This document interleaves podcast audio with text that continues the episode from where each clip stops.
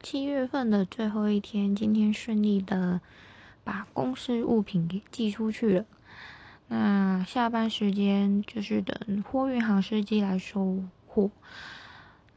然后司机就跟我们说，就不能往后延一天吗？这个月业绩都达标了，现在是来做心酸的，是不是？我当下突然替他默哀了一秒。其实我们完全不知道，原来货运行的司机他们也是有业绩压力的。